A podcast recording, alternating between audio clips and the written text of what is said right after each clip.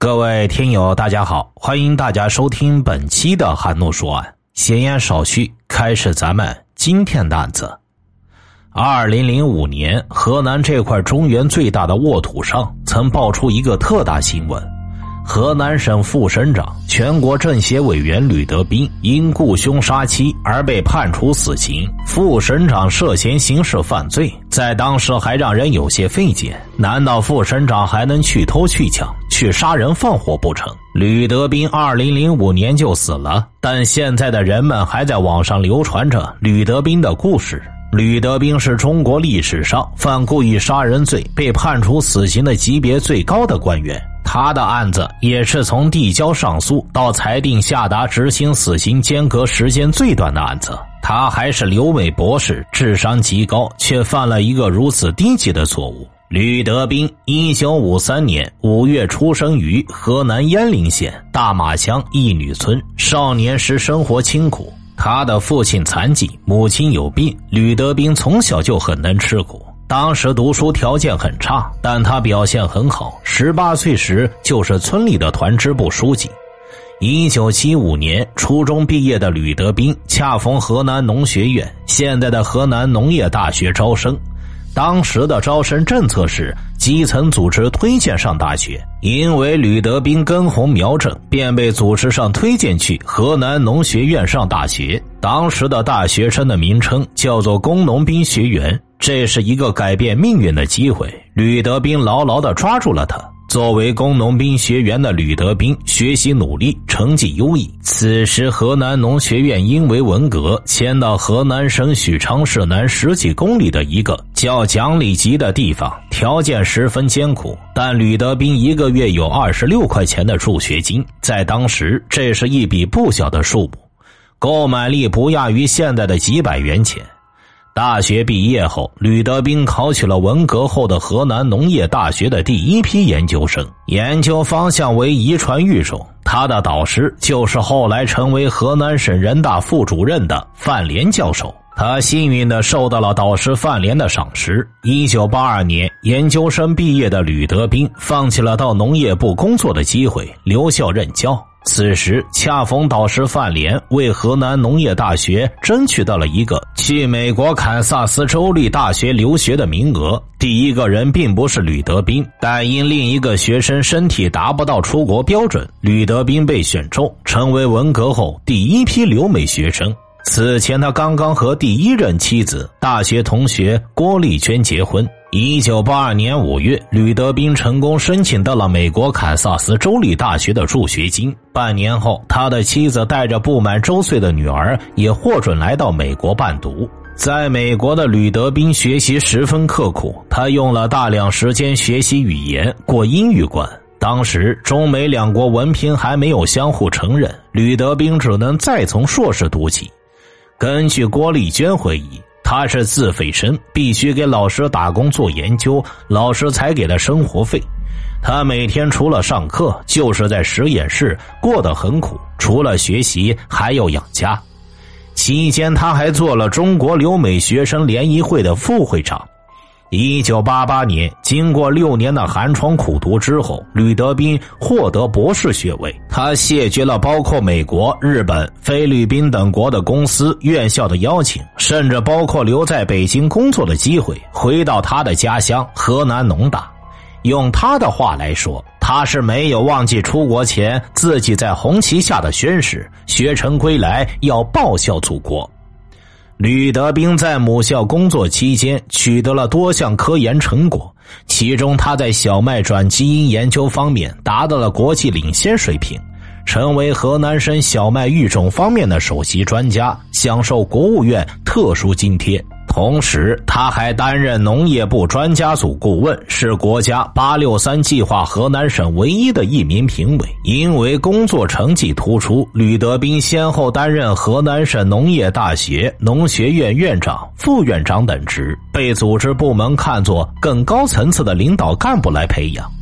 随着其科研成果的不断涌现和职务的不断升迁，仕途一片大好之际。吕德斌家的后院却起了火。吕德斌和郭丽娟二人结婚初期，夫妻感情一度较好，但好景不长。当他们的生活转向安定之后，两人在赡养吕德斌父母问题上却出现了巨大的分歧。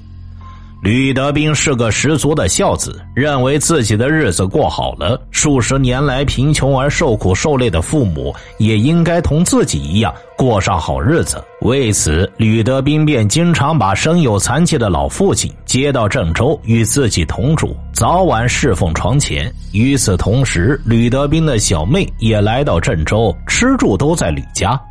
不仅如此，吕德斌还要求妻子像自己一样在公婆面前尽孝，吃饭时要把饭碗端到老人面前，生病时要守候在老人面前端屎端尿。但郭丽娟是一位知识女性，回国后一直在河南农业大学培训中心工作，她也有自己的事业，素外清静。这时，他们的女儿婷婷也逐渐长大。养育孩子的辛苦和科研任务的繁重，让郭丽娟喘不过气来。吕德斌家人的频繁光顾，自然打乱了他的生活节奏。日子一长，自然引起了他的不满。为此，夫妻之间产生了矛盾。在照顾吕德斌的父母问题上，尽管郭丽娟努力的扮演着一个孝顺儿媳的角色，但总是不能让吕德斌满意。吕德斌为人心直口快，口无遮拦，经常在自己领导和同事面前诉说自己对妻子的不满。郭丽娟如何对自己家人不好等等，闹得整个农大人人皆知。如此外扬家丑，又进一步加深了两人的矛盾，双方冷战不断。一九九六年至一九九七年间，吕德斌就任农大副校长之后不久，他与郭丽娟的关系已经达到不可调和的地步。一九九七年十一月，双方达成了离婚协议，女儿由郭丽娟抚养。经历这段失败婚姻的煎熬，吕德斌身心疲惫。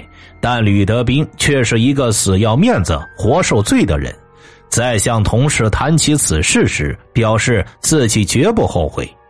他曾说过：“我宁可不要自己的老婆，也不能不要我自己的老父亲。”在总结自己婚姻失败的原因时，吕德斌认为，前妻之所以不能很好的对待自己的父亲及其家人。主要是因为她是城里的知识女性，长得漂亮，又有自己的事业，愿做贤妻良母，但不愿做孝顺媳妇儿。如果是换一位文化层次较低的农村妇女，就不大一样。一九九八年上半年的一天，经与老父亲商议后，吕德斌决定在农村老家寻找自己的第二任妻子，并且这位妻子必须具备以下三个条件。文化程度越低越好，人长得越丑越好，必须愿意照顾吕德斌的老父亲。此时，吕德斌的母亲已经去世。正是在这三条择偶标准要求下，一九九八年下半年，吕德斌的第二任妻子陈俊红浮出了水面。相貌平平的陈俊红，小吕德斌十四岁，是河南省鄢陵县大马乡陈庄村人。他初中没有读完，一直在家务农。当年八月份，经亲戚介绍，时年三十二岁的陈俊宏与吕德斌相识。陈俊宏表示愿意照顾吕德斌的父亲，随后便以保姆的身份来到吕德斌的家里，再次照顾吕德斌重病缠身的老父。一段时间后，吕德斌的老父亲对陈俊宏赞不绝口。称陈俊宏就像自己的亲闺女一样细心体贴，对此吕德斌也看在眼里，记在心里。一九九九年年底，在照顾吕德斌父亲一年多之后，吕程二人正式结为夫妻，变成了名正言顺的校长夫人。两千年底，陈俊宏生育了一子。吕德斌是一个封建意识浓厚的现代高级知识分子，因当年系龙年，喜得龙子的吕德斌当然高兴异常，心里也产生了对陈俊宏的感激，对他格外宠爱。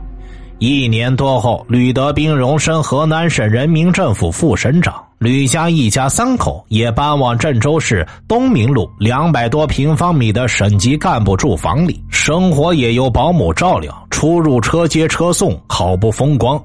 二零零三年初，经吕德斌介绍，陈俊宏进入河南农业大学工学院资料室工作。陈俊宏虽然已由农村人变成城里人，现在又由家庭妇女变成了国家事业单位的公职人员，脾气也渐渐见长。陈俊宏此前侍候人惯了，如今丈夫地位日渐显赫，身边有那么多人把他捧着供着，他的尾巴也渐渐翘了起来。随后，他对家里人开始指指点点，对吕德斌的秘书像家奴一样指挥干这干那。对人一有不如意的地方，便是一顿难听的训斥，甚至是责骂。对妻子的这些变化，吕德斌虽然早有心理准备，但还是感觉很丢人。他苦口婆心给妻子讲了很多道理，陈俊宏根本听不进去。陈俊宏很清楚，丈夫拿他毫无办法，就更加骄横起来。妻子的恃宠而骄，让吕德斌备受打击。这时，他经一位老部下介绍，认识了河南省新乡市某林业部门负责人的妹妹张梅。年过四十的张梅，最初只是来找吕德斌帮忙办事的。没想到几次交往下来，吕德斌对女人味十足又善解人意的张梅动了心思，两人便秘密交往起来。尽管吕德斌认为自己处事低调隐秘，但二零零三年二月，陈俊红还是发现丈夫偷情的蛛丝马迹。一天晚上，吕德兵在外应酬到很晚才回家，然后进洗手间洗澡。期间，他放在茶几上的手机传出收到信息的声音。本来就对吕德兵有所怀疑的陈俊红打开手机一看，脸色突变。那是一条非常暧昧的信息，署名居然是“永远爱你的妹”。也就是从这条信息的出现，吕德斌和陈俊红两人的命运也开始脱离正轨，逐渐失衡。陈俊宏怒不可遏，没有等吕洗完澡就兴师问罪，任凭副省长吕德斌跪地求饶。他在几次用力哐打吕德斌耳光后，仍然不肯原谅吕德斌。此后，吕德斌不能断绝与张梅的来往，陈俊红也一直没有停止对吕德斌的家庭战事。有一次，一个不知名的电话打给了陈俊宏，让他看好自己的男人，不要勾引他老婆，否则让吕德斌吃不了兜着走。陈俊宏更坚信了吕德斌在外边有情人，用他自己的言语就是吕德斌在外边偷人。二零零四年四月的一天晚上，吕德斌的一位朋友到家里看望吕德斌。他看见陈俊宏全然不顾及有外人在场，手持一把锋利的水果刀，到处追刺吕德斌，直吓得这位吕省长四处逃窜。随着吕德斌情势的败露以及家庭矛盾的升级，陈俊宏对吕德斌及其家人的态度也发生了一百八十度的大转弯。相比吕德斌，无论在哪方面都要明显处于弱势的陈俊宏，对吕德斌情感的背叛行为虽然恼羞成怒，但也担心吕德斌会抛弃自己，因为他可不想失去副省长夫人这个身份给他带来的一切。在这种复杂而畸形的心态作用下，陈俊宏开始控制吕德斌八小时之外的活动以及他的经济收入。陈俊宏要求吕德斌下班后要赶紧回家，稍微晚一点便与吕德斌闹个没完。工资以及其他收入要一律交给他保管，支出必须经他同意。不能再与张梅来往，否则要将吕德斌的丑事以及吕德斌其他事情向省委、省政府反映，让吕德斌身败名裂。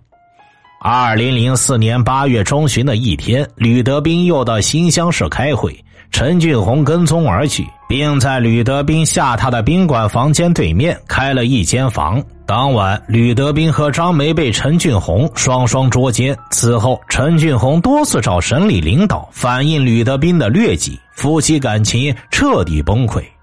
经过慎重考虑，吕德斌提出了离婚，并同意支付给陈俊宏一笔不菲的补偿。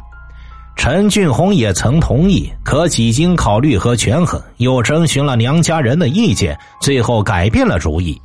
他告诉吕德斌，自己不会跟他离婚，不然的话就鱼死网破，举报他受贿，让他坐牢。